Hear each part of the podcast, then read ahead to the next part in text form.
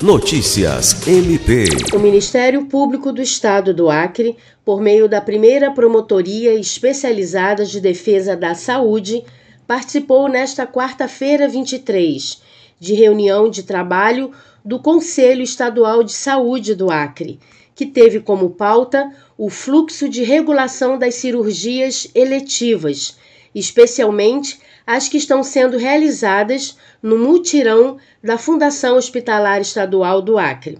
Durante a reunião, o promotor de justiça Ocimar Sales Júnior destacou a importância de obediência à regulação dos pacientes que aguardam cirurgias eletivas, propiciando a equidade no acesso e a otimização dos trabalhos, em busca da diminuição da demanda reprimida.